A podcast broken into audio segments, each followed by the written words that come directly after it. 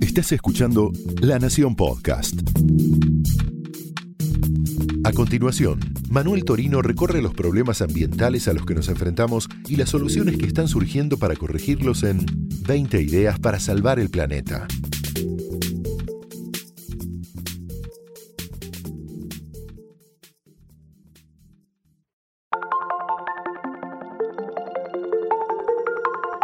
Hola, bienvenido a 20 ideas para salvar el planeta, el podcast de sustentabilidad de la Nación. Yo soy Manuel Torino y en este espacio te propongo explorar juntos los principales problemas ambientales que amenazan al mundo tal como lo conocemos hoy. Pero también vamos a descubrir las ideas de emprendedores que se dedican a solucionar estos grandes problemas y a proteger la naturaleza. 20 ideas para salvar el planeta es una guía práctica para tomar conciencia de la crisis ambiental y a la vez una invitación a ser protagonistas del cambio que el planeta necesita.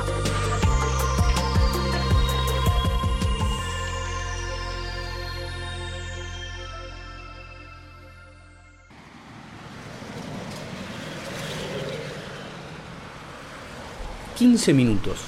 ...más o menos en el mismo tiempo que dura este podcast... ...que estás arrancando a escuchar ahora... ...deberías poder recorrer tu ciudad... ...caminando o en bicicleta. Esa es la idea de la ciudad de los 15 minutos, un nuevo concepto urbano que busca rediseñar las grandes ciudades para que puedas vivir, trabajar, estudiar, hacer trámites, entretenerte, o sea, todas tus necesidades cotidianas sin tener que trasladarte en un radio de más de 15 minutos a pie o a lo sumo en bici. Este concepto es revolucionario porque va en dirección contraria, si se quiere, a la planificación urbana de los últimos por lo menos 100 años, que separaba la vida en zonas. Una zona residencial, o sea, donde vivimos, una zona para el trabajo, como las oficinas del microcentro, otra zona para comercios y hasta zonas para el ocio, como las plazas, los parques o las zonas de bares. Hoy, las grandes ciudades en las que vivimos están pensadas así, segmentadas. Y para ir de una zona de estas a otra, de tu casa al trabajo por ejemplo, tenés que trasladarte y perder una buena parte de tu día viajando. En el fondo, esta idea de la ciudad de los 15 minutos es una reflexión sobre el tiempo. Propone un cambio de paradigma sobre cómo usamos nuestro tiempo, que al final es lo más valioso que tenemos, y sobre cómo eso mejora nuestra calidad de vida. Pero eso no es todo. Como te contaba en el primer episodio de 20 ideas para salvar el planeta, la madre de todas las batallas en nuestra era es el cambio climático. Y esta idea de regresar a un tipo de ciudad con una escala más humana tiene un efecto muy positivo en el medio ambiente. De hecho, puede ser una de las soluciones para combatir la crisis ambiental. Entonces, ¿cuáles son las ventajas de la ciudad de los 15 minutos? Bueno, como te decía, te evita viajar hasta dos horas por día o lo que sea apretado en el transporte público para ir a trabajar o para hacer un trámite. También te invita hacer ejercicio diario caminando y andando en bici, lo que claramente es bueno para tu salud. Pero a nivel ambiental, y acá está lo importante, uno de los beneficios más claros es que este modelo desincentiva el uso del auto y de todo el transporte público en general en realidad. Y esto reduce fuerte las emisiones de gases de efecto invernadero que generan el cambio climático. ¿Cuánto contamina exactamente el transporte? Bueno, según datos de las Naciones Unidas a nivel global, el transporte representa el 14% de las emisiones totales. Esto incluye al sector aeronáutico, que es un gran emisor, pero en las ciudades, concretamente, el transporte terrestre, autos, camiones, colectivos, trenes, etc., es el que más contamina. Sin ir más lejos, durante la cuarentena, en la ciudad de Buenos Aires, la presencia de gases contaminantes se redujo hasta en un 50%, cayó a la mitad. Estas son cifras de la Agencia de Protección Ambiental porteña, y seguro te habrás dado cuenta, la contaminación sonora, que es otro enemigo invisible, pero no menos dañino para la salud, también cayó fuerte debido a esta poca circulación de autos y colectivos. Un leading case, un caso de éxito entre las ciudades que apuestan por el modelo del cuarto de hora, de los 15 minutos, es París, con su alcaldesa Ana Hidalgo al frente de una verdadera revolución sustentable. Por si no la conoces, Hidalgo es la primera mujer en ocupar el cargo de jefa de gobierno en la historia de París. Y su plan incluye una guerra sin cuartel al auto particular. También promueve, y muy fuerte, el uso de la bicicleta, la erradicación total de las bolsas de plástico y la implementación de un cinturón de cooperativas agroecológicas en los suburbios, o sea, en las afueras de la ciudad, con la idea de abastecer de alimentos saludables a un área metropolitana de 12 millones de habitantes, casi lo mismo que Lamba. ¿Te suena demasiado ambicioso para una de las grandes capitales del mundo? Mira, a juzgar por los resultados de las elecciones que fueron hace algo más de un mes, no es un plan tan descabellado.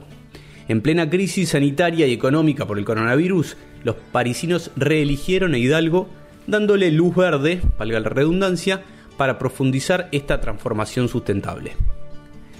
El concepto de la ciudad de los 15 minutos, o la ciudad del cuarto de hora, como le dicen en París, fue acuñado por el arquitecto franco-colombiano Carlos Moreno. Este urbanista es una eminencia, una especie de rockstar entre los expertos que se dedican a pensar las ciudades del futuro. Moreno está radicado en Francia hace muchos años, donde es profesor de la Universidad de la Sorbona y además trabaja para el gobierno francés como asesor de la propia alcaldesa Hidalgo. Mientras armaba los contenidos para este podcast, pensé, ¿quién mejor que Carlos Moreno para hablar sobre la ciudad de los 15 minutos y sobre los desafíos ambientales de la vida urbana en general que se nos viene post pandemia? Así que aprovechando estos tiempos de aislamiento, lo contacté vía Zoom y me atendió desde su departamento de París.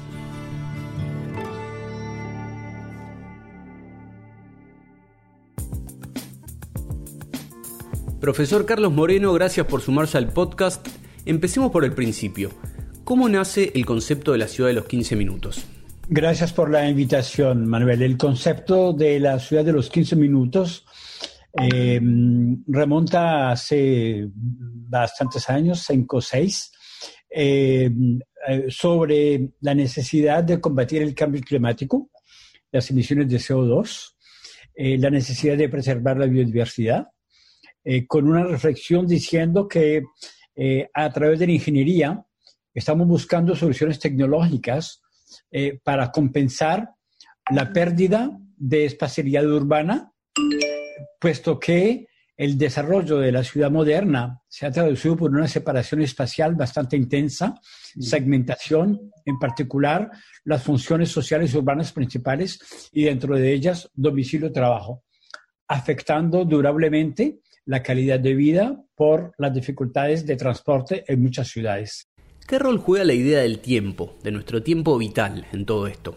La ciudad de los 15 minutos es una reflexión sobre el coronurbanismo, cómo darle al tiempo eh, una presencia, dado que el tiempo útil relacionado a la calidad de vida, el tiempo del que yo dispongo para mí, mi familia, mis seres queridos, mis vecinos, desapareció, porque estamos siempre eh, apresurados viviendo en una ciudad productivista que ha borrado completamente eh, la utilidad eh, de mi tiempo y ha sacrificado en el mundo de la producción diciendo, bueno, te levantas más temprano y eso es una hora, tienes que agradecer que tienes un trabajo. Entonces, eh, queremos responder a la segmentación social, económica, producida por el urbanismo y la espacialidad con una eh, visión distinta, diciendo eh, lo que tenemos que cuestionar es por qué nos desplazamos tanto. ¿Cómo están logrando aplicar este concepto urbanístico en una ciudad como París?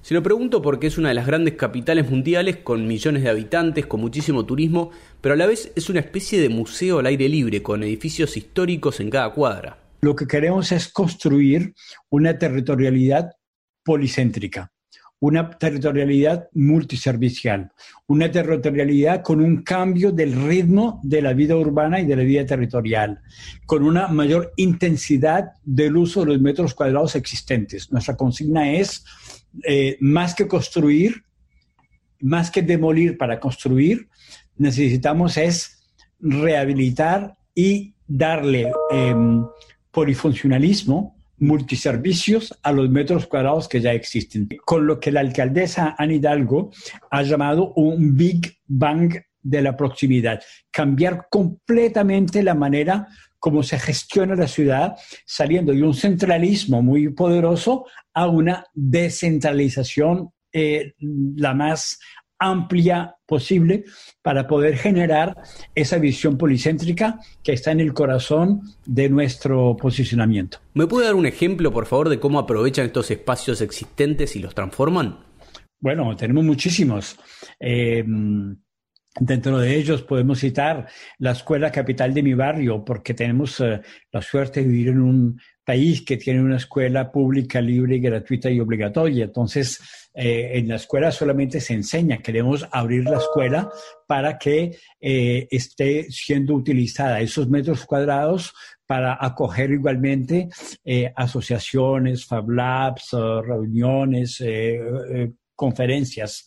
Eh, eh, la estadística nos dice que hoy en día la utilización de los metros cuadrados cotidianamente representa apenas 30% de su capacidad. O sea que durante todo el año tenemos metros cuadrados que, no que, que a 70% eh, no, no funcionan. Por eso queremos darle ese polifuncionalismo. Se aplica igualmente un, lugar deportivo. Se viene solamente a hacer deporte. En un lugar deportivo se pueden instalar otras actividades, em, actividades digitales, actividades de impresión 3D, eh, eh, acogimiento de jóvenes eh, que se puedan formar igualmente a tecnologías. igualmente tenemos lugares privados, una discoteca aunque sea privada, funciona solamente a jueves por la noche, viernes por la noche, sábado por la noche. Bueno, antes del COVID, ahora ya es cero. Pero esas instalaciones, el resto del tiempo están cerradas. Y una discoteca tienes espacio, tienes música eh, y tienes entonces eh, la posibilidad de traerte un, coach eh, que coloca música, Zumba, por ejemplo, y se transforma en un lugar de deporte por las tardes en vez de estar cerrado. Y todo el mundo gana. Un café, la gente viene a tomar un café, un vino, una cerveza o, un restaurante. El mismo café lo utilizamos ahora, eh, por ejemplo, para que eh, las personas vengan en horas determinadas a hacer cursos de lenguas. Por lo general las grandes ciudades en América Latina son caóticas, son anárquicas. Muchas crecieron desordenadamente, sin demasiada planificación, ¿El modelo de la ciudad de los 15 minutos que usted promueve en París es viable para ciudades como, por ejemplo, Buenos Aires, San Pablo o Bogotá? La viabilidad de la ciudad de los 15 minutos y de la, de la territorialidad de la media hora eh, es una cuestión ante todo de voluntad política. Eh, efectivamente, la ciudad de América Latina, pero igualmente en África y muchas en Asia, obedecen a criterios que has mencionado, caóticas, diríamos, de informalidad y con un desarrollo que eh, obedece a consideraciones muchas veces de marginalidad. Entonces, esta propuesta nos lleva a reflexionar sobre lo que significa la calidad de vida ciudadana, nos lleva a un despertar de lo que significa una espacialidad urbana. Nos lleva a cuestionar el modelo productivista que ha sido desarrollado ah, hoy en día. Nos lleva a buscar una reapropiación colectiva del bien común. En América Latina el drama viene esencialmente de la pérdida de todo sentido de una parte del tiempo útil y la confiscación del bien común por los intereses particulares. Una última pregunta, profesor Moreno, y acá lo invito a hacer algo de futurología. ¿Cómo cree que va a ser el transporte de acá a 10 años? ¿Cómo vamos a movernos en las ciudades en el futuro? Mira, hoy en día eh, lo que necesitamos más que imaginar nuevas maneras de transportar es cuestionarnos todos los transportes inútiles que hacemos. Realmente la mejor fuente de transporte es aquellos que no se hacen por estar obligados. 70% de los transportes urbanos en las ciudades, en las grandes metrópolis, son transportes obligados porque el productivismo y el sistema económico instalado hace que no haya otra posibilidad. La reflexión sobre el transporte tiene que ser una reflexión más sobre la movilidad. ¿Cómo moverse menos siendo mucho más eficaz en el entorno urbano? Paradójicamente, cuando salimos de la obligación de movernos, tenemos la libertad de movernos. Esa es la paradoja de esta visión de la proximidad. Cuando tú satisfaces sus necesidades esenciales, desplazándote lo menos posible, te da el tiempo para desplazarte más lejos, a donde quieras, porque no tienes obligación, entonces escoges. Lo más importante de los 10 años que vienen de la movilidad es salir de la movilidad obligada hacia la movilidad escogida. Si llegamos a ese punto, estamos completamente cambiando el modelo urbano. Y es lo que necesitamos hoy en día.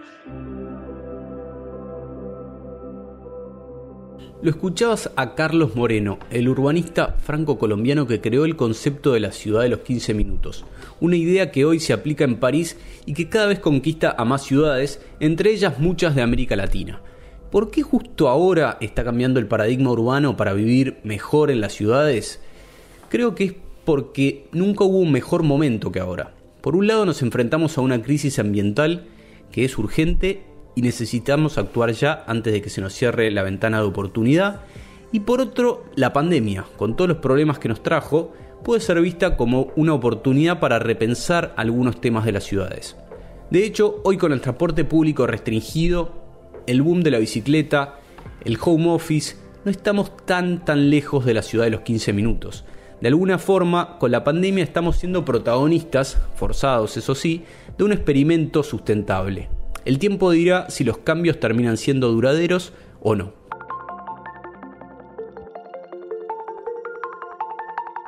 Así termina este episodio de 20 ideas para salvar el planeta. Sumate la semana que viene para seguir explorando los problemas ambientales y también sus soluciones en La Nación Podcasts.